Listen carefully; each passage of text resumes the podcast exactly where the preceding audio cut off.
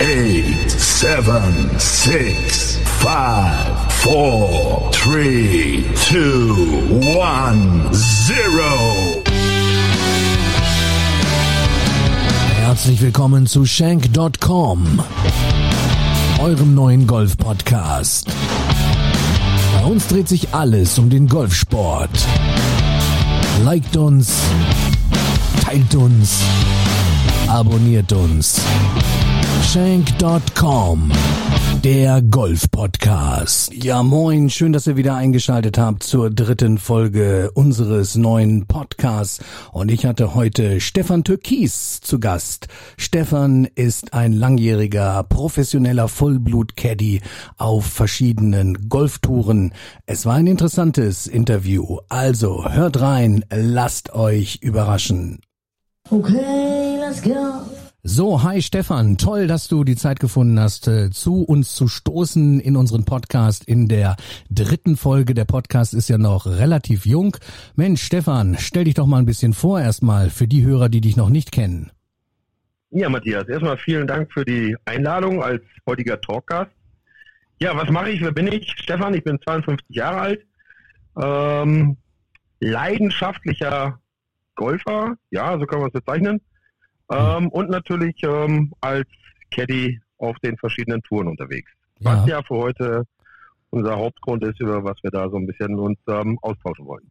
Genau, weil ich finde es super spannend. Äh, Du hattest ja, glaube ich, schon sehr früh auch mal ja diesen Traum, ähm, als Caddy zu arbeiten. Oder wie hat sich das eigentlich ergeben? Ja, ich bin ja in der Nähe vom, vom Golfclub ähm, groß geworden, in der Nähe von, vom Golfclub Gutkaden. Mhm. Und ähm, ja, da war ich zehn Jahre alt. Und wenn wir mal so 40 Jahre zurückschauen, ähm, da war Golf noch so ein Sport, der halt ein bisschen anders wie heute. Mhm. Und ähm, wir haben uns dann im Wald versteckt, haben dann die Bälle, die im Wald gelandet sind, zurückgebracht zu den Golfern, haben damals 50 Pfennig für so einen Ball bekommen und waren die Könige. Okay. Und da war eben halt so mein riesengroßer ja, Kindheitswunsch, Caddy, das wäre das, worauf ich Lust habe. Mhm. Ähm, aber das hat halt ja viele, viele Jahre gedauert. Also ich musste damals dann wirklich 30 Jahre drauf warten, bis ich mir relativ spät diesen Traum erfüllen konnte. Hattest du denn dann Und schon angefangen? ja noch irgendwie Golfkontakte vorher schon? Oder du sagst, du hast in der Nähe von von Gutkaden äh, gewohnt, ähm, aber gut zu der Zeit äh, und ich hatte das ja auch in der letzten Folge mit dem Heidegolfer besprochen. Da stand eigentlich so für uns das Golfspielen ja gar nicht äh, auf dem Programm. Ja, auf dem Programm schon, nur eben halt nicht auf dem Lohnzettel unserer Eltern irgendwie. Und ähm, ja, ähm, nein, ich habe dann tatsächlich, wir sind damals dann vom, vom Greenkeeper eben halt erwischt worden. Ähm, jetzt haben wir gedacht, jetzt gibt's mega viel Ärger. Okay. Ähm, aber das war ganz falsch. Er hatte uns mit zur Ranch genommen, hatte uns Schläge und Bälle gegeben und dann durften wir auf der Ranch ein paar Bälle spielen. Und das war so das erste Mal, dass ich was mit Golf zu tun hatte. Allerdings dauerte es von dem Tage an auch wieder äh, gute 25, 28 Jahre, bis ich dann wirklich mit dem Golfspielen angefangen habe. Es passte vorher natürlich mit Berufsausbildung, beruflich eh nie wirklich zusammen, Familie dann immer noch. Ähm, und ähm, das war dann halt sehr schwierig. Okay. Und dann hat es tatsächlich irgendwann mal geknallt und ich hatte die Chance, die Senior Tour, ähm, als sie in Schwerin ähm, spielte, ähm, die, ja, die Tasche für den Australier Terry Price damals ähm, zu tragen. Okay. Und das war, ja, das war der große Einstieg für mich. Terry hatte dann inzwischen auch schon mal das Turnier dort oder wir hatten das Turnier dann dort schon gewonnen. Und so hat sich diese ganze Sache dann eigentlich, ähm, ja, im Prinzip jährlich weiter aufgebaut, so dass da eben halt die Kontakte ein bisschen besser wurden, das Netzwerk hat sich ein bisschen verbreitert Mhm. und ja, so hatte ich dann irgendwann das große Vergnügen, auch die Tasche von Emma Cabera Bello, die Schwester von Rafa, dem Spanier, zu tragen. Mhm. Und ja, und so hat sich das dann Stück für Stück eben halt ja weiterentwickelt. Ja, das ist ja absolut, absolut spannend, ja. Es ist ähm, ein wirklich spannender, aber man darf es nicht unterschätzen, es ist auch ein sehr anstrengender Job. Jetzt bist Also du ja körperlich so wie, genauso wie ich dich kenne. Du bist ja auch durchtrainiert. Das muss man ja auch sein, weil ja, so eine Tasche, die ist ja nicht gerade leicht, ne? Ja, also man sollte gut, gut zu Fuß sein, das auf jeden Fall. Ja. Ähm, die Tourtaschen sind nicht wirklich ähm, handlich. Ähm, sie sind schwer. Ähm, man muss davon ausgehen, wenn schlechtes Wetter ist, ist Regenbekleidung für zwei Leute dabei. Ähm, es ist was zu essen dabei. Eigentlich ist alles dabei. Ähm, und wie man es auch auf dem Golfplatz sieht, die Tasche einer Frau ist manchmal noch viel, viel schwerer. Ja, da weißt Also- du wahrscheinlich auch nur, was da alles drin ist, ne? Also, aber die Frauen Ja, packen die ja selber, denke ich mal, weil äh, oder wie muss ich es mir sonst vorstellen? Ähm, normal, wer ist überhaupt dafür verantwortlich für den Inhalt? Du jetzt als Caddy ähm, verlässt sich da der Spieler drauf oder wie hat man sich das vorzustellen? Das ist immer sehr, sehr unterschiedlich, mit welchem Spieler man unterwegs ist. Also du bist natürlich schon dafür verantwortlich, ähm, dass du siehst, du hast nur 14 Schläger dabei. Mhm. Also das wäre schon, ich glaube, Ian Boosterman ist es damals passiert, wo sie mit 15 Schlägern losgegangen sind. Erinnere So eine Sache darfst du dir als Caddy einfach, sowas darfst du dir als Caddy einfach nicht erlauben. Das musst du im Auge behalten. Der war Du auch nicht mehr gucken, lange Caddy dann da wahrscheinlich. sind. Ja, deswegen, du darfst dir halt keine Fehler erlauben. Also keine gravierenden Fehler. Okay. Ähm, darfst nichts darfst nichts liegen lassen. Ähm, hast du genügend Bälle? Sind die Sachen, die du wirklich für die Runde brauchst, ist das da? Musst du vielleicht Sonnencreme mitnehmen? Ähm, hast du genügend zu trinken? Wenn Trinken leer ist, dass du ständig Ersatz dafür hast. Wir haben ja Gott sei Dank immer in den Teeboxen dann Flaschen, die wir nachfüllen können. Mhm. Oder inzwischen ist es auch so im, im, im Zeitalter der Nachhaltigkeit, dass wir Plastikflaschen haben, die wir an verschiedenen Stationen auffüllen können, Mhm. um nicht immer so viel Leergut zu haben. Okay. Ähm, das ist also relativ gut. Ähm, eine Herrentasche unterscheidet sich eindeutig von einer Darmtasche. Eine Darmtasche ist immer sehr aufgeräumt, Mhm. ähm, aber es sind auch viele Sachen da drin, ähm, die dann in Kulturtaschen oder in kleinen Hygienebeuteln untergebracht sind. Aber das bleibt das große Geheimnis, was da drin ist. Das bleibt das große Geheimnis. Aber dann verlässt sich der Spieler wirklich ja komplett auch äh, auf dich als Caddy, denn du bist dafür verantwortlich. Ich meine, der, der Spieler zählt ja jetzt dann wahrscheinlich nicht vor Turnierbeginn nochmal durch, habe ich auch hier nicht mehr oder als 14 Schläger dann im Bag. Also der verlässt sich dann komplett auf seinen Caddy. Das ist äh, üblich. Ja, das ist ein, das ist ein Arbeitsverhältnis. Ja. Und ähm, da musst du natürlich dann schon dich auch auf den anderen verlassen können. Das ist halt so. Okay. Ähm, viele sagen, ja, gibt's ihnen dann auch den Schläger? Nein, ich gebe in den seltensten Fällen den Schläger. Es sei denn, es wird ganz klar gesagt, gib mir ein Eisen 8. Dann Mhm. nehme ich natürlich auch das Eisen 8. Mhm. Aber für die Wahl des Schlägers ist immer der Spieler verantwortlich. Okay. Der Spieler entscheidet seinen Schlag. Wir sprechen darüber, was für Möglichkeiten haben wir oder was wollen wir ausschließen, wo wollen wir auf keinen Fall landen. Ähm, aber die Wahl des Schlägers, die bleibt halt einfach Entscheidung des Spielers.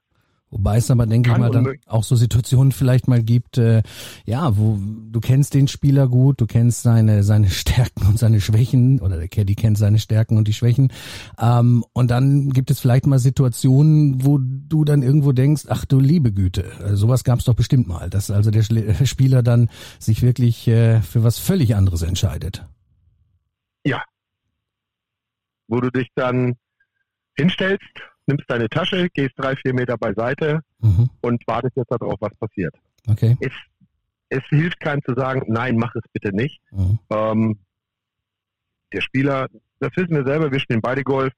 Ähm, manchmal entscheidet man sich für eine Sache, wo man eigentlich genau weiß, es kann nicht funktionieren, aber wenn es funktioniert, ist es toll. Das ist genial. Ähm, und ähm, ja, den, den Schlag führt der Spieler alleine aus. Mhm. Das, Lass- ähm, da gab es viele ja. Situationen, Mhm. ähm, wo man dann den Kopf geschüttelt hat. Auch der Spieler hinterher dann eingesehen hat, dass das eigentlich Käse war. Mhm. Lass mich noch mal ganz kurz äh, jetzt auf die Stationen äh, eingehen. Das heißt, du hast dann ähm, eben gerade, du warst in Schweden, ähm, du warst dort, äh, äh, das war dein erster Kontakt dann quasi oder der der erste Spieler, wo du dann wirklich richtig äh, den Caddy gemacht hast. Äh, das war so die der Terry Beginn. Price, das war im Prinzip, genau, Terry Price war der erste, Der erste? Spieler, mit dem ich im Prinzip zusammengearbeitet habe. Ja. Ähm, das ging ähm, drei Jahre. Mhm. Und über Terry bin ich dann natürlich ähm, auch ähm, in der Senior Tour geblieben und habe jetzt im sechsten Jahr die Tasche von Peter Fowler. Mhm. Und wobei wir natürlich dieses Jahr mit der Stager Tour oder jetzt ist ja zum Ende des Jahres ist es jetzt ja die Legends Tour umbenannt worden, Mhm. wirklich sehr gebeutelt waren. Also seit Mitte des Jahres waren auf der Legend Tour keine, keine Turniere mehr. Ähm, das war schon sehr, Mhm. sehr deprimierend. Gott sei Okay. Dank ähm, gab es dann noch andere Taschen, die ich eben halt tragen konnte. Und so ist es dann eben halt auch gekommen, dass ich ähm, für einen Pro, der damals in Berlin als ähm, Pro auf dem Platz dort gearbeitet hat, der sich qualifiziert hatte auch für die für die Senior Tour. Ähm, dann an einem meiner freien Tage, wo, wo Peter nicht gespielt hat, für ihn die Tasche getragen habe mhm. in einer seiner Runden. Und ja, so, so vernetzt man sich eben halt Stück für Stück weiter. Und über diesen Kontakt, der vor, ich glaube, vor vier Jahren entstanden ist, ist eben halt, ich sage jetzt mal, dieses Highlight jetzt ähm, bei der Pro Golf Tour oder beim Pro Golf Tour Finale, die Sache mit Philipp Meo entstanden. Mhm. Ja, Philipp, Philipp suchte einen Caddy und kam oder kommt ja aus Berlin und die beiden haben dann miteinander gesprochen. Frag Stefan mal oder ich horche erstmal vor, ob er Zeit und Lust hätte. Mhm. Und so entstehen die Kontakte und ähm, ja, so passiert das. Ja, wie du richtig schnell. sagst, man ist dann in so einem tiefen Netzwerk drin, man wird natürlich weiterempfohlen. Und äh, was mich da nur interessieren würde, gut, wenn du jetzt einen festen Spieler hast oder der Caddy hat jetzt einen festen Spieler, ähm, ist es denn dann einfach so möglich, äh, auch mal, äh, wenn der Spieler gerade frei hat oder an einem Turnier nicht teilnimmt, dass man dann wirklich für jemand anderes die Tasche trägt oder das ist ja auch eine vertragliche Sache. Also äh, das wird ja nicht äh, oder oder wie wird, wird das gehandhabt eigentlich? Ja, es ist ja letztendlich so, dass es ja manchmal auch ähm, Zeiträume gibt, wo der ein oder andere Pro halt gar nicht spielt. Mhm. Das würde für mich dann auch heißen, dass ich dann ja drei, vier, fünf, vielleicht auch acht oder neun Wochen gar nichts zu tun habe. Mhm. Ähm, das ist dann eine Sache, wie man darüber spricht. Ähm, und letztendlich ja auch meine Entscheidung, welche Tasche ich dann letztendlich ähm, nehmen kann. Ähm, ich sage immer, wer zuerst fragt, der kann auch zuerst bedient werden. Mhm. Es ist manchmal nicht ganz einfach, aber man muss eben halt auch gucken, wo finden die Turniere statt. Kann man das überhaupt miteinander vereinbaren? Gerade jetzt in diesen letzten schwierigen Zeiten, mhm. man kann nirgendwo hin. Wenn wir uns überlegen, die European Tour spielt ihre Turniere und es können keine Caddies mit, weil die Hotelkapazität nicht ausreicht. Mhm. Ja, dann stehst du halt da und dann musst du halt zu Hause bleiben. Könntest jetzt aber vielleicht ein Turnier hier irgendwo an einem anderen Ort eine Tasche tragen. Mhm. Was nichts dagegen. Gut, jetzt ist natürlich wirklich eine, eine Sondersituation, absolut durch, durch Corona. Nur ich stell's mir, ja. gehen wir davon mal weg. Angenommen, wir hätten jetzt kein Corona und wären jetzt in einer äh, regulären Saison, dann muss man natürlich als Caddy, man, ja am Anfang, man muss ja alles planen. Denn äh, klar, als Caddy, es gab ja früher immer mal ja so diese landläufige Meinung äh, oder die, was man gehört hat, was verdient denn so ein Caddy? Da hieß es ja immer, ja, der kriegt zehn Prozent vom, vom Preisgeld, zehn Prozent von null ist null, aber letztendlich bist du ja selbstständig. Das heißt, du, du bist ja äh, nicht angestellt irgendwie fest oder wie muss ich es mir vorstellen? Du, du bist äh, selbstständig als Caddy. Als Caddy im Prinzip bist du selbstständig. Ja. Ich habe jetzt das große Glück, dass ich in Hamburg noch, ähm, ich nenne es mal eine Festanstellung habe, mhm. dass ich also auch gerade jetzt in dieser Corona-Zeit immer noch eine Einnahmequelle habe, mhm. um mir einmal am Tag eine warme Mahlzeit zu gönnen. Oder auch zweimal. Ich verhungere, ich, ich verhungere nicht. Du verhungerst nicht. Ich verhungere nicht. Nein, aber das ist halt logistisch, denke ich mal, wirklich auch eine Herausforderung. Also wenn man wirklich das Jahr dann ja auch durchplant, denn du hast die Kosten ganz klar äh, als Caddy, du reist natürlich an die verschiedenen Turnierorte und das kann ich mir äh, sehr kostspielig auch vorstellen, das Ganze. Ne? Und wenn man dann vielleicht einen Spieler hat, der, der dann äh, häufig den Cut auch nicht schafft, äh, ja, kann das auch mal eine ganz enge Nummer werden. Ne? Ja, und ähm, da muss ich jetzt wieder sagen, ähm, natürlich kannst du als Caddy reich werden, da brauchen wir nicht drüber reden. Mhm. Äh, man muss sich nur überlegen, was man letztendlich möchte. Ich bin gerne bei diesen Veranstaltungen dabei. Wir wissen beide selber, äh, Porsche European Open in Sinsen, mhm. eine sensationelle Veranstaltung. Mhm. Ähm, und das ist ja auch ein, etwas, ohne diese ganzen freiwilligen Helfer, die dabei wären, würde so ein Turnier nie auf die Beine gestellt werden. Und mhm. wenn man dann mal mit diesen freiwilligen Helfern auch spricht, ähm, natürlich sind sie alle happy, dass sie dabei sein dürfen und es ist auch an manchen Tagen ähm, sehr, sehr anstrengend, sei es, ob du jetzt das, das Board irgendwo trägst im Flight oder ob du als Marshall irgendwo unterwegs bist. Aber für alle zählt letztendlich dieses Dabeisein. Mhm. Ja, du bist halt nah dran und ähm, du hast ganz andere Einblicke als, ich sage jetzt mal, so ein Zuschauer, der irgendwo immer outside the ropes geht. Ja, wir sind immer inside. Mhm. Ja, und das finde ich, das ist etwas für mich, ähm, wo ich einfach sage, das ist was ganz Tolles. Mhm. Was ganz Tolles. Absolut. Wir hatten letztes Jahr in, in, äh, in, in Winsen, wie gesagt, Matt Kutscher dabei, Schoffle war dabei, Paul Casey und eigentlich sind das Menschen, die kennst du nur aus dem Fernsehen und wir sind eben halt dicht dran. Das Mhm. ist jetzt für uns nichts, wo wir jetzt sagen können, oh, wir stehen neben Paul Casey. Aber es ist schon diese, diese ganze Flair, diese ga- ganze Atmosphäre so eines Turnieres direkt live dran zu sein, das ist schon was, was, was ganz Tolles. Also ich Absolut. erinnere an ein ähm, Turnier, was wir gespielt haben auf der, auf der Ladies Tour, wo wir ein Pro M gespielt haben. Und bei uns im Flight spielt Laura Davis. Mhm. Grand Dame des Golfsportes. Mhm. Ja, und du spielst mit ihr in einem Flight.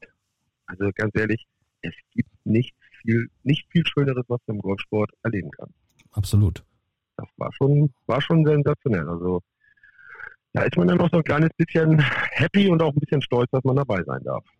Also ich konnte ja diesen ganzen Zirkus oder diesen Circuit, so nenne ich es jetzt mal, das konnte ich ja auch als Starter so ein bisschen äh, ja miterleben und auch ganz hautnah und ich fand das also auch sehr beeindruckend. Äh, äh, ja, aber wie normal auch alles ist, ich habe mich ja auch mit vielen Caddies unterhalten äh, vor dem Start und ja, das ist alles sehr, sehr locker. Gut, jeder hat so seine andere Herangehensweise. Einige sind sehr fokussiert dann irgendwo auch, sprechen vielleicht weniger, hängt natürlich auch immer so ein bisschen mit äh, der Platzierung zusammen oder äh, wie der Vortag lief, äh, wie kommunikativ man dann ist. Aber ich fand äh, auch, das ist so eine Atmosphäre, die, ja, das ist so, so Gänsehaut, ne? Ja, absolut. Also äh, das muss, das ist ganz klar so. Du gehst irgendwo an den Start, natürlich hast du eine gewisse Aufregung. Dein Spieler ist auch aufgeregt. Ähm, aber es ist schon eine besondere Atmosphäre. Was ich also hoch, hoch interessant auch finde, ähm, ist, wenn du mehrere Spieler, und die hattest du ja nun mal, ähm, diese psychologische Seite, wenn du, wenn du viele verschiedene Charaktere dann auch als Spieler ähm, hast, äh, das ist, glaube ich, auch das Spannende. Also man, man muss ja auf der einen Seite wie auch als Team agieren, aber ich sag mal, da kannst du ja mal an Spieler geraten, die, die wirklich völlig introvertiert sind, die, die sehr, sehr still sind, so in ihrem eigenen, ja, in ihrer eigenen Blase so leben, in ihrer Bubble, oder du hast da wirklich so äh, extrovertierte, vielleicht auch manchmal so ein bisschen aus der Haut äh, gehende Spieler. Also das finde ich jetzt ähm, auch am Job super interessant, dich da ja auch auf die Spieler so einzustellen. Ne? Das ist super interessant, aber das ist auch ähm, super schwer. Das Ja. muss man ganz klar sagen, weil du bist auf der einen Seite bist du der Prellbock, wenn es Mhm. schlecht läuft. Mhm. Du bist der Seelentröster. Mhm. Du kannst aber auch Freund sein. Ähm, das ist ähm, immer wahnsinnig schwierig. Mhm. Es kommt auf die Tagesform an. Natürlich ist die Platzierung eine ganz entscheidende Rolle. Ähm, das Wetter spielt manchmal auch eine entscheidende Rolle. Mhm. Es gibt halt Menschen, die es widerlich finden, bei Regen zu spielen. Mhm. Zu denen gehöre ich auch. Ich auch. Aber es ist, ähm, du musst dich wirklich auf dein, du musst dich auf deinen Pro einstellen können. Mhm. Mhm. Oder auf den Professional, für den du die Tasche gerade trägst. Das ist mitunter sehr, sehr schwer. Erfordert manchmal ein bisschen Fingerspitzengefühl. Und ähm, ja, man kann jetzt nicht 18 noch die ganze Zeit nebeneinander reden oder nebeneinander herlaufen und miteinander reden. Das, Mhm. das funktioniert nicht. Mhm. Man hängt von morgens, je nachdem, wann man seine Startzeit hat, manchmal sind wir um halb sieben, sieben schon ähm, am Platz, Mhm. bereiten alles vor, ähm, Pin-Position übertragen, die Tasche nochmal aufarbeiten. Dann kann so ein Tag wirklich bis abends um 19, 19.30 gehen. Findet da noch sehr, was statt danach? oder das heißt oder geht man dann so getrennte Wege? Ist man eigentlich im gleichen Hotel? Oder ähm, ich hatte das jetzt erlebt auch bei ich weiß nicht bei welchem Spieler es war, aber dessen Caddy ähm, während oder anlässlich der Porsche European Open, der war also in einem ganz anderen Hotel, also in einem günstigeren Hotel, sage ich jetzt mal. Also ist man da geht man sich dann so aus dem Weg? Oder gut wird wahrscheinlich auch immer unterschiedlich sein. Oder macht man da noch mal was zusammen, spricht man da noch mal? Ähm, oder wie sieht das in deinen oder wie sah das eigentlich so bei dir aus? Also es ist ähm, auch relativ unterschiedlich. Ähm, ähm, abends Essen findet mitunter schon statt, gar keine Frage. Mhm. Ähm, muss nicht jeden Abend sein, findet auch nicht jeden Abend statt. Ähm, manchmal haben die Spieler noch ihre Familie dabei, sodass da natürlich auch noch ein bisschen Bedarf ist, dass die Spieler sich um ihre Familien oder die Spielerfrauen kümmern. Ähm, und dann, wie gesagt, man hat sich den ganzen Tag gesehen. Mhm. Man ist dann auch froh, also ich selber bin dann auch froh, wenn ich dann abends mal zwei Stunden oder auch nachmittags schon mal zwei Stunden meine Ruhe habe. Mhm. Ähm, das ist nicht, nicht bösartig gemeint, aber diesen gesunden Abstand braucht man auch mal. Mhm. Wir sind ja im dümmsten Fall eine Woche lang wie so ein Ehepaar zusammen. Mhm. Wir verbringen ja mitunter mehr Zeit mit dem Spieler, als er mit seiner Frau oder Freundin während so eines Golfturniers. Mhm. Und dann ist man auch mal froh, wenn man sich zurückziehen kann. Das mag der Spieler, der dann irgendwo zur Physio geht. Ähm, oder ich lege mich dann in mein Hotelzimmer. Mhm. Ähm, das ist immer ganz unterschiedlich. Okay. Und ähm, wenn normalerweise jetzt auf der European Tour als Beispiel startet ja ja die Woche am Montag klar und die Spieler reisen ja montags oder vielleicht dienstags an. In der Regel ist Mittwoch ja oder Mittwochs das Pro Am und am Donnerstag dann der der erste Turniertag. Ähm, das heißt, du jetzt als Caddy wie bei der European Tour, du bist dann auch zeitgleich mit dem Spieler da oder kommst du einen Tag später oder wie sieht das aus? Also das ist immer abhängig davon. Ähm, manchmal sind es ja Plätze, die man schon kennt. Mhm. Ist ja dann, es gibt jemanden, der einen Platz hat und hat ein Bausyndrom. Da musst du natürlich wahrscheinlich alle drei Monate diesen Platz äh, dir neu angucken. Kenne ich auch jemanden, ja. Ähm, aber ähm, jetzt dieses Jahr wird sich wahrscheinlich, ähm, wenn dann die Legends Tour wieder in Schwerin spielen wird, in Winston hat man ähm, sehr viel umgebaut. Da ist man natürlich ähm, dann schon ein bisschen eher unterwegs und guckt sich eben halt alles an, was hat sich verändert ähm, macht sich seine Informationen ins Birdie-Buch und ähm, dann geht's los. Dann geht's los. Es ist, es, dann geht's los. Also es ist, ähm, die Spieler machen das seit Jahren. Die wissen schon, was sie tun. Mhm. Ja. Ähm, sicherlich haben wir immer noch so eine kleine Funktion nebenbei, dass wir eben halt auch nochmal vergleichen. Wir sprechen über den Wind oder Landezonen, wo machen wir unser Layup. Ähm, das sind so Sachen, die dazugehören. Aber das sind eben halt alles Sachen, die haben wir uns dann geholt, wenn wir über den Platz gegangen sind. Also wenn wir die Zeit haben, machen wir es mhm. vorher. Ja. ja, oder wir machen es vorher alleine, dass wir eben halt mit zwei Bällen dann in der Tasche losgehen, unser Birdie-Book haben. Manchmal gehen wir mit zwei, drei Caddies los und rollen die Bälle rüber. Das ist ja auch immer abhängig davon, wann ist man da. Das mhm. ist halt so, ne? Ja, die Aufgaben sind ja Wahnsinn. Also es ist ja echt schon vielfältig, was, was der Caddy dann auch ähm, während der Runde ja leistet und eben nicht nur die Tasche tragen oder den Schläger reichen, was ja oder was die landläufige Meinung ist. Ich stelle es mir auch unwahrscheinlich schwierig vor, gerade wenn wenn jetzt äh, die Witterung schlecht ist, wenn wenn es regnet, das Material muss trocken gehalten werden. Also es ist ja wirklich äh, ein brutaler Job. Du du musst die Bunker haken, äh, du legst Divots zurück. Ähm, Wahnsinn. Das das ist ja äh, du trägst die Tasche, das haben wir schon gesagt, diese mörderschwere Tasche, die irgendwo 25 Kilo wiegt, äh, je nachdem was gerade drin ist. Ähm, das ist, äh, ist wirklich Stress, ne? Ja, es kann tatsächlich, also, es, also Stress, ich sage ja immer so lapidar, Stress hat nur der Leistungsschwache, mhm. aber du musst schon gut zu Fuß sein. Du musst also wirklich hinterher sein. Du musst ein helles Köpfchen haben, du musst die Sache im, im Blick haben. Es fängt ja auch schon an, wenn die Bälle auf dem Fairway liegen, dass du nicht da stehst, wo vielleicht jetzt der andere gerade, dass du in dem Weg stehst zum Beispiel. Mhm. Ähm, und bei Regen weil Regen ist wirklich, das ist das Schrecklichste, was uns passieren kann. Ja. ja. Ähm, das ist, ähm, wir schleppen keine zwei Schirme mit, ähm, das tun wir nicht, wir haben maximal einen dabei. Mhm. Ähm, und da wissen wir auch, wer unter dem Schirm geht. Mhm. Also, mhm. wenn wir Glück haben, hat der Pro den Schirm in der Hand und wir können noch so ein kleines Stück darunter flüchten. Mhm. Ähm, aber es ist eben halt wirklich wichtig, die Ausrüstung, dass die Griffe, dass das alles trocken bleibt, dass das Equipment wirklich so ist, dass alles noch spielbar ist. Und zu den Birdie Books ja, nochmal ja. oder zu den zu den Green Books. Äh, ich hatte ja in der letzten Folge da mit meinem Sohn ähm, gesprochen, der ja auch einmal, wie gesagt, an der Tasche war von Bei Ellen. von, von Ellen, ja. genau. Und äh, der oder da sprachen wir auch darüber, dass man die ähm, Birdie Books äh, und die Green Books dann ja auch von der European Tour, äh, in dem Falle von der European Tour natürlich, die Stay Sure Tour wird wohl, das wird wohl ähnlich gehandelt, ähm, dass man die dann ja. erwerben kann. Das heißt, macht ihr das dann auch oder ist das deine Erfahrung, dass kauft ihr die dann auch diese Books oder kriegt ihr die oder ähm, Nein, nein, wir müssen die auch kaufen. Genau, aber oder machst du noch mal, weil wir da das Thema auch hatten, dass es ja durchaus auch Caddies gibt, ja, die die da so kreativ sind und und die da auch ihre, ich sage jetzt mal eigenen Books anfertigen oder wie ist da deine Erfahrung oder was hast du da so von von Kollegen gesehen in der Zeit? Also es gibt viele, die die machen ihre Birdie Books noch hübsch mit Buntstiften mhm. und es sind natürlich von allen Ergänzungen da drin. Jeder hat so seine eigenen ähm, ja, seine eigene Kreativität, was er dort eben halt reinschreibt. Und auch da ist wieder abhängig davon, mit welchem Spieler man unterwegs ist. Hm. Manche Spieler möchten halt gar nicht so viel Information haben, sondern die wollen halt wissen, wie weit ist es bis zur Fahne. Hm. Das sehen wir anhand unserer Markierung auf dem Fairway, zählen unsere Schritte ab und dann haben wir eine Entfernung. Ähm, ich selber mache mir auch sehr viele Informationen rein. Ähm, ich schreibe mir auch die Schläger auf und notiere mir die Punkte, wo wir gelandet sind, ähm, um das gegebenenfalls wenn sich das Wetter verändert hat oder der Wind sich vielleicht am nächsten Tag oder übernächsten Tag gedreht hat, um zu wissen, welchen Schläger haben wir an dem und dem Tag benutzt und wie lagen wir eigentlich. Mhm. Ja, hatten wir einen guten Ballkontakt, hatten wir einen schlechten Ballkontakt.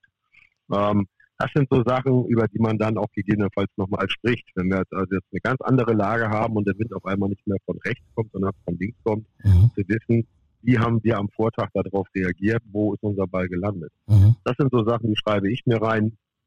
Ähm, markiere mir ganz klare Sachen, wo wollen wir auf jeden Fall nicht landen. Das sind so, so, so Punkte, die eben halt drin stehen, Landezonen. Und natürlich Pfeile auf dem Grün, wie die Gefälle sind. Mhm. Das ist super wichtig, ne? Ja, also wir, wir, wir arbeiten halt nicht mit, also ich habe noch nie mit so einem Green Book gearbeitet, Mhm. weil wenn du darauf guckst, dann weißt du gar nicht mehr, wo du hinfahren Ja. sollst. ja, ich hatte das ja auch mal gesehen. Das Ja. ist, äh, das sind böhmische Dörfer. Ja, also das ist toll, sich sowas mal anzugucken. Mhm. Aber wenn ich dann sage, pass auf, hier liegt ein Ball, patte mal und nimm nur das Green Book, ich glaube, da rollt kein Ball rein. Also ich bin da kein Freund von. Und ich habe auch bis jetzt noch keinen von meinen Professionals gehabt, der irgendwo ein Green Book in der Hand hatte. Okay. Das ist halt einfach so. Und ich glaube, Patten ist weiterhin Mhm. ähm, Gefühlssache. Absolut. Hast du denn mal, oder du kannst uns doch bestimmt äh, hunderte lustige, was heißt lustige oder irgendwelche Geschichten erzählen. Fällt dir da irgendwas ein oder was da mal so passiert ist? In einem Turnier oder irgendwas Interessantes? Man interessant ist alles, aber Was irgendwie was? Außergewöhnliches. Also ich, ich, kann dir, ich kann dir einen von meinen größten Fauxpas erzählen, der Mhm. mir selber passiert ist. Ähm, ich habe wie jedes Mal die, die Tasche kontrolliert, ob wir auch alles dabei haben. Mhm. Ähm, und habe dann irgendwann zu meinem Professional gesagt, ähm, sorry, wir haben nur drei Bälle im Bag. Mhm. Woraufhin ich dann ein dezentes Lächeln bekommen habe. Ja, ich weiß. Okay.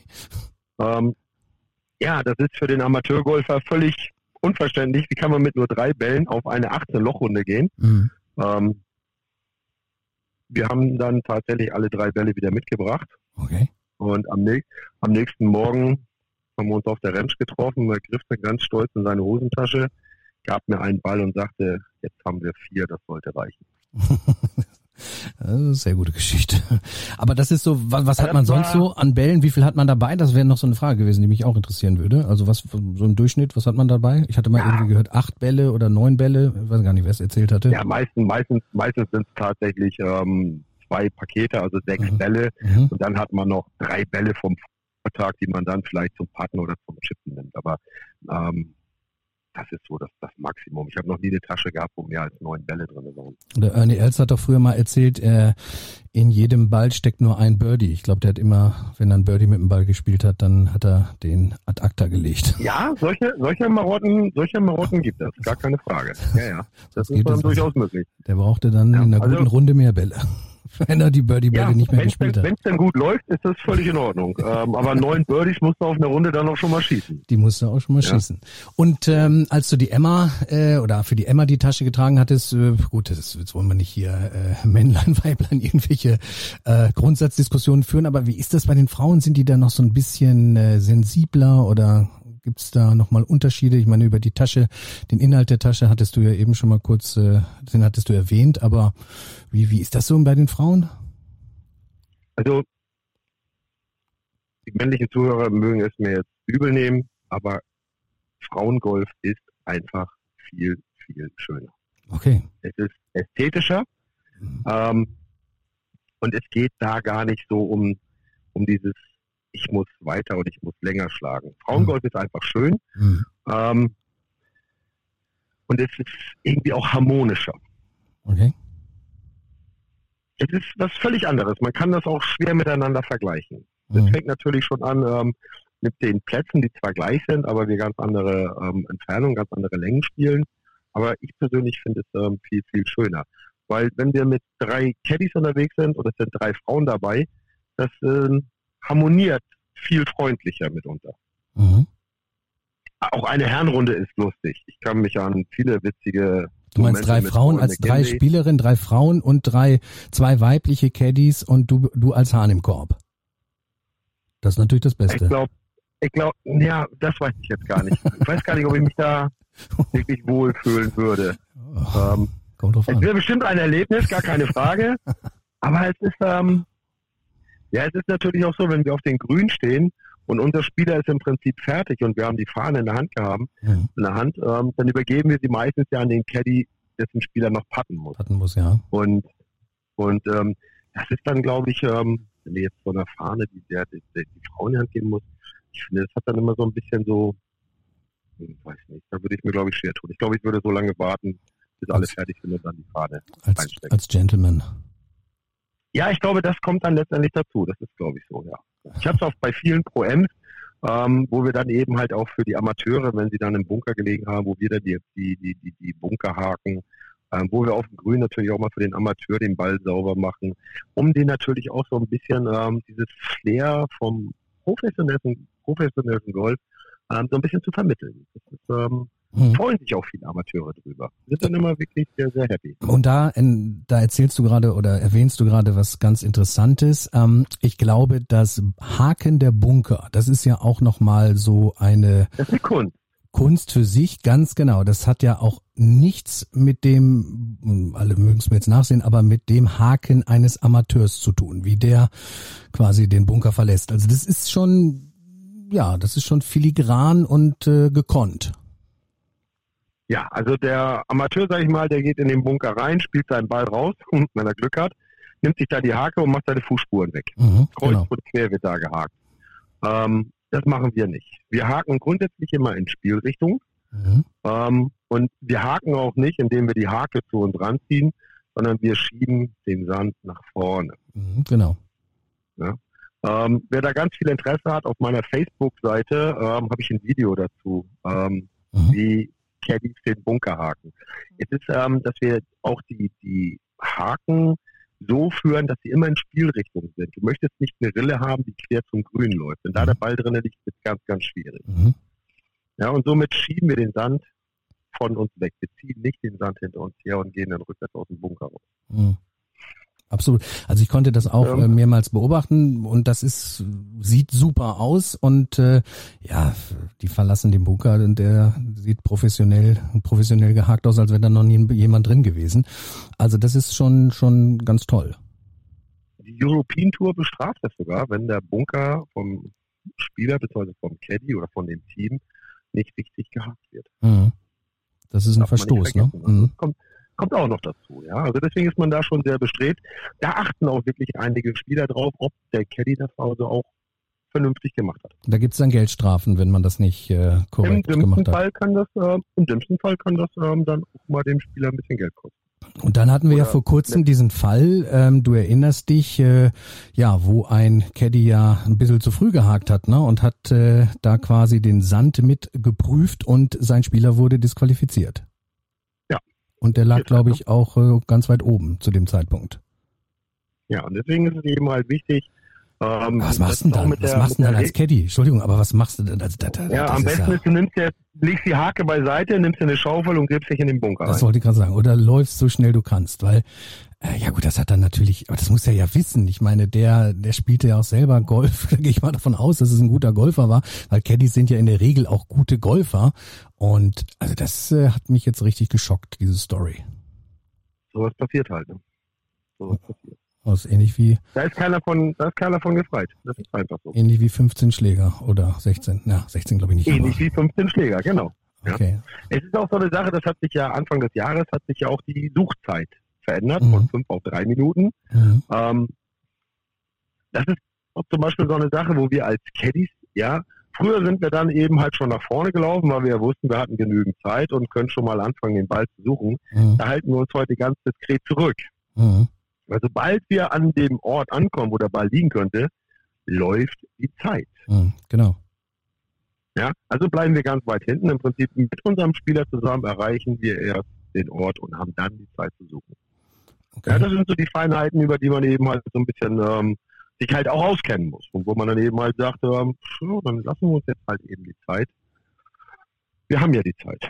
Aber gerade Stichwort äh, Zeit, Stichwort Zeit, ähm, das ist ja, ja, auch nicht zu unterschätzen. Also da gibt's ja auch so einen Strafenkatalog, das hatte ich mal gelesen äh, auf den Touren, ähm, wenn dich da äh, die, die, äh, ich sag jetzt mal, die Referees auf der Uhr haben, das kann auch richtig teuer werden. Ne? Und ich glaube, da wird sogar die Strafe, wenn eine Strafe dann verhängt wird, ich glaube, da gibt's auch so eine Art Punktsystem oder so, und das wird dann auch, glaube ich, bis ins nächste Turnier noch mit hineingetragen. Ne?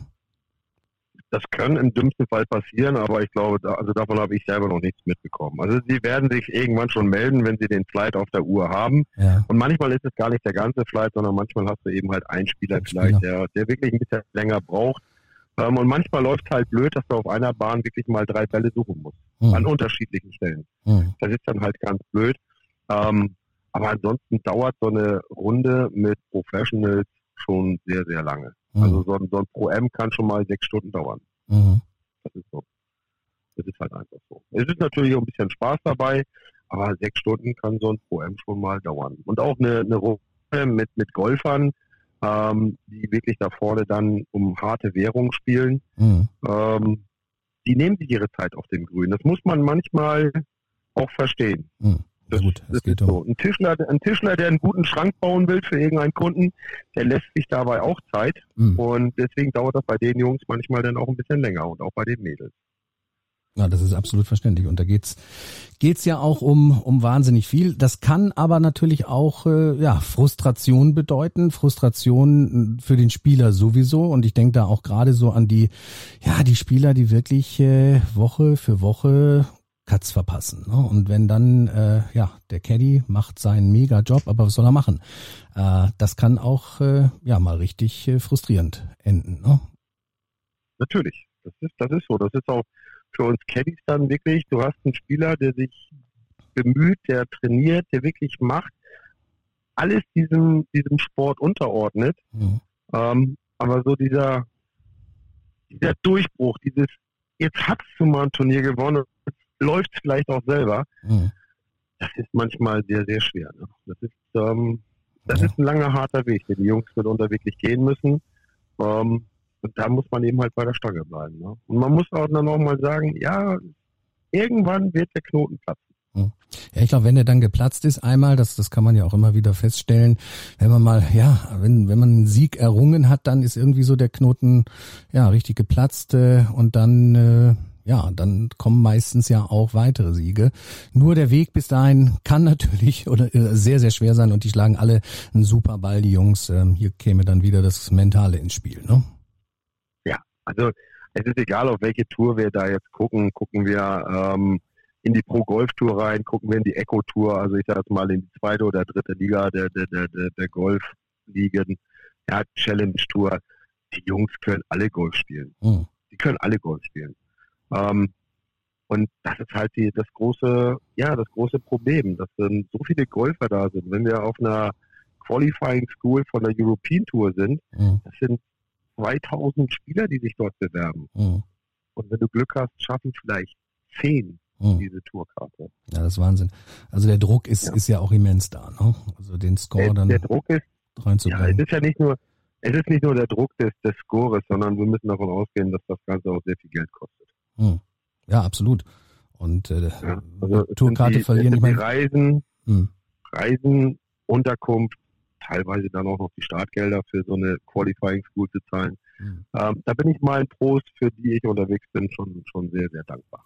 Stefan, wie sieht jetzt so dein, dein weiterer Caddy-Weg aus ähm, für den Peter Fowler? Also die, die Legends Tour, so wie sie dann ja äh, demnächst heißt, die, nee, die findet dann nächstes Jahr erst wieder statt, oder wie schaut das aus? Ich hoffe. Ich okay, hoffe. ja, das weiß man natürlich. Im Moment, steht, im Moment, im Moment steht wirklich noch ja wirklich alles in den, in den Sternen. Also mhm. ähm, ich glaube, es weiß noch keiner, wie es auf den Touren generell weitergeht. Ähm, das ist sehr, sehr schwierig.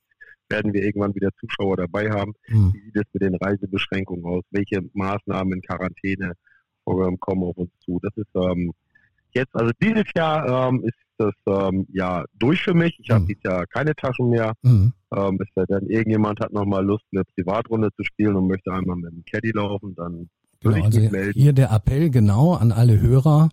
Stefan äh, könnte vielleicht äh, Zeit finden. Absolut, das ist kein Problem. Und es ist tatsächlich so, ähm, ein Caddy kann dir auf einer guten Runde sechs Schläge locker abnehmen. Nicht, dass er die für dich spielt, Mhm. aber es ist eben halt, ähm, dass du sagen kannst, du musst dich halt um nichts mehr kümmern. Mhm. Absolut. Ja? Das wäre auch Du meine nächste. Du gehst dann in den genau. Abschlag, Ja.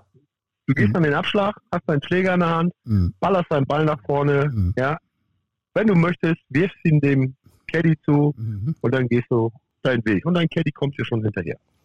Das wäre nämlich jetzt auch so meine nächste Frage prinzipiell ähm, auf dein eigenes Golfspiel umgemünzt. Jetzt weiß ich ja, du spielst auch ein sehr, sehr gutes Golf, äh, bist ja auch einstellig, spielst, wie gesagt, schon viele, viele Jahre. Ähm, gehst du jetzt anders dran? Also jetzt, wenn du selber, angenommen, du spielst jetzt ein Turnier auf einem dir unbekannten Platz, äh, da gehst du ja wahrscheinlich jetzt äh, völlig anders äh, dran als äh, ja der normale Amateur oder wie sieht das aus? Tatsächlich habe ich das große Glück, dass ich eigentlich gar keine Turniere mehr spiele. Also ich spiele vielleicht nochmal ein Joke-Turnier oder ein Scramble, Mhm. ähm, aber es ist ähm, so, ähm, das war auch ein langer Weg des Verstehens.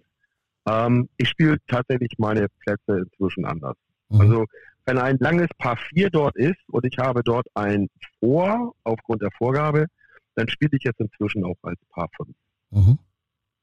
Es ist einfach so, ähm, ich habe nicht die grazile Länge, jetzt ein Paar 4 mit 430 Meter mit dem zweiten zu treffen. Das ist für mich utopisch. Mhm. Ähm, aber ich versuche dann meinen zweiten Ball so zu spielen, dass ich den auf eine Entfernung bringe, wo ich sage, so 70 bis 90 Meter, das kann ich relativ gut. Da treffe ich zwischendurch mal einen Grün Mhm. ähm, und kann mich dann vielleicht mit einem Putt zum Paar retten. Aber ich kann so immer meinen Bogie spielen und das funktioniert für mich ganz gut. Okay. Dann macht das Ganze für mich auch ein bisschen Spaß. Und ich merke es immer wieder, wenn ich in diesen alten Trotz verfalle, ja, also da nimmst jetzt mal das Holz, wenn du ihn wirklich triffst, dann könnte er da hinten ankommen. Es passiert Mhm. nicht oft, dass das wirklich klappt. Also davon bin ich inzwischen weit ab. Okay. Ähm, Freue freu mich lieber darüber, dass wenn ich dann über den Golfplatz gehe, ähm, ähm, ja, einfach spielen. Einfach spielen. Ich spiele keine Vorgabe wirksam Turniere, ich spiele in keine Herrenmannschaft. Ähm, ich spiele Golf wirklich für mich nur noch aus Freude Mhm. und ähm, aus Leidenschaft. Das ist für mich ein riesengroßer Unterschied. Auch mit diesem Wechsel jetzt dieses World Handicap System. Ich Mhm. folge das natürlich auch, Mhm. wie die Menschen sich jetzt über dieses Handicap unterhalten. Mhm. Ähm, Gerade aktuell, ne? Äh, PC Gerade Caddy, aktuell, genau, heute Morgen habe ich auch reingeschaut. Mhm. Und hat sich was verändert? Ähm, ja, es hat sich leider etwas verändert. Ich habe also gestern reingeschaut, nachdem ich äh, ja in den sozialen Netzwerken gelesen hatte, ja, PC Caddy, jetzt ist es online das neue Handicap und ich hatte reingeschaut. Äh, bei mir hatte sich nichts getan und da habe ich mich schon irgendwo gefreut. Ich stand also da mit einem Handicap von 9,7 und ähm, ja, heute Morgen bin ich dann noch einmal reingegangen und äh, dann kann ich nur sagen, es hat sich verschlechtert. Mein neues Handicap ist lautet 10,5. 10,5. Ich habe mich um 0,8 verschlechtert, also als wenn ich jetzt acht äh, mal ja Kackturniere gespielt hätte. Aber ich sehe es sportlich, Stefan. Ähm, dann habe ich das nächste Jahr wieder die Möglichkeit, eine neue Einstelligkeit zu gewinnen. Ja, Ich sehe es ich sportlich. bin da weit von, ich, ich bin da weit von ab, dass ich mir darüber Gedanken mache. Nein. Ich gucke natürlich auch Ich fand es nur interessant. Ja. Ähm, und ähm, ich, das ist mein Ziel, zu gucken, wenn ich dort einen Platz spiele, wo ich ähm, 8, 9, 10 oder 11, je nachdem, was es für ein Platz ist, ähm, dass ich die vorhabe, das möchte ich spielen. Genau. Das möchte ich spielen. Und wenn es mir nicht gelingt, dann ist es nicht schlimm. Ja, that's it. Ja, genau. Dann ist es nicht schlimm. Und ich glaube, daran scheitern viele, wenn sie die ersten zwei, drei Löcher gespielt haben. Ähm, ach, das wird eine blöde Runde. Mhm. Geht schon alles schlecht. Mhm. Genau. Ja, so eine Golfrunde geht meistens über 18 Loch, Mhm. ja, und da kann sehr viel passieren. Absolut. Du hast Ja, dann noch, äh, Ähm, noch viele, viele Chancen, aber ja, viele werfen die Flinte ins Korn. natürlich wird, na, genau, natürlich wird es eng, wenn ich nur noch 15 Löcher habe, Mhm. ja, aber wenn ich ähm, Fußball spiele und ich kriege in der zweiten Minute das erste Gegentor eingeschenkt, deswegen habe ich das Spiel noch nicht verloren. Ganz Und genau. so muss man das vielleicht auch beim Golf so ein bisschen relativieren. Ähm, und da glaube ich ist aber, ich glaube, es ist eine, eine, eine Sache des deutschen Golfers. Mhm. Da ist er sehr Handicap, Ja. Handicap bezogen. Absolut. Das Thema hatten wir auch glaube, in der letzten Folge, genau. Die Engländer oder manch andere sehen das äh, ein bisschen lockerer, ein bisschen, ja, ganz anders quasi. Ja, Olaf, Olaf, der Heidegolfer ist sensationell. Er Ja. spielt Golf aus, aus, aus Freude, aus Leidenschaft, Genau. was ich viel, viel schöner finde und das war für mich so, das ist so für mich auch die Golfgeschichte des Jahres eigentlich, ähm, dass der Heidegolfer jetzt auch eine Heidegolferin hat, mit der er Richtig. Golf spielen kann. Die Nina, die Nina. Ja, das war, Mhm. genau, Genau. Ähm, als ich das gesehen oder ähm, gelesen habe, ich fand es einfach toll. Und er Das hat auch einen tollen, sage, tollen äh, Vlog hat er jetzt auch seit äh, Sonntag äh, online, ähm, durfte ich mir auch anschauen. Also höchst interessant, äh, wo er jetzt auch äh, ja mal ein neuen Loch gefilmt hat. Ähm, der Heidegolfer in Action. Ja, wir hatten ihn in der Ja. ersten Folge, war auch ein unheimlich äh, sympathischer Gast, äh, aber genauso wie du, Stefan. Du bist ja auch Sehr, sehr, sehr, Glück, Charmeur. sehr, sehr, sehr sympathisch. Stefan, Mensch, äh, die Zeit vergeht auch hier wieder wie im Fluge. Wir wollen heute keine zwei Stunden knacken wie mit dem Heidegolfer. Ähm, aber dennoch, äh, höchst interessante Einblicke, das Leben eines Caddies und ich glaube spätestens jetzt weiß jeder, äh, was da alles dazu gehört. Also es ist wirklich... Äh, ja, umfangreich, umfangreich, umfangreich. Hammer, Hammer, Hammer. Ähm, ich wünsche dir auf jeden Fall alles Gute. Ähm, du sagst, du weißt jetzt noch gar nicht, wann es losgeht. Ja, weil ich meine, jetzt muss man im Januar mal gucken oder wann, wann setzt du dich jetzt wieder hin oder wann sprichst du mit den Leuten? Ähm, das Jahr ist jetzt ja schon bald rum. Also die ersten, die ersten Kontakte oder die ersten ähm, Gespräche haben schon stattgefunden. Mhm. Ähm, ich denke mal, dass es ähm, im Februar spätestens wieder wirklich ähm, losgehen wird, Mhm. sodass wir im Februar dann auch, ähm, ja, so wie dieses Jahr auch, wir sind im Februar, sind wir sechs Wochen nach Spanien geflogen bis Mitte März, sind einen Tag vor dem Lockdown da Gott sei Dank rausgekommen. Mhm. Und ich denke mal, äh, dieses Jahr wird es ähnlich laufen, wenn, wenn alles wieder sich so ein bisschen normalisiert hat, dass man so Ende Februar oder an, Ende Januar, Anfang Februar wieder die ersten Turniere in irgendeiner Art und Weise spielen kann. Also ich drücke dir Ich auf jeden Fall die Daumen, also dass das alles, äh, oder ich drücke uns natürlich die Daumen, ja, dass sich alles wieder normalisiert und ähm, ja, du weiterhin äh, ja als Caddy fungierst und ich glaube, jeder Spieler, der dich an der Tasche hat, der kann froh sein, denn äh, ja, da steht dann eigentlich nur noch äh, das eigene Spiel im Weg. an dir liegt's nicht, Ja. Stefan. Ja, also wie gesagt, wer Interesse hat, kann sich gerne mal melden. Entweder über deine Seite oder auch gerne bei mir über die Facebook-Seite.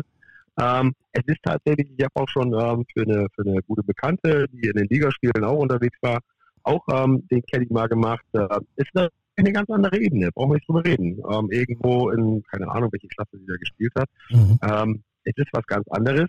Aber auch für sie ist es so, dass ihr der Caddy die ganze Sache erleichtert. Ja, die sieht Golf dann plötzlich von einer halt- ganz neuen Seite. man kann Golf dann auf einmal wirklich spielen. Du brauchst Mhm. keine Tasche, kein Mhm. Trolley, ja, du kannst einfach so nach vorne gehen. Es ist viel, viel einfacher. Du kannst dich auf den nächsten Schlag fokussieren.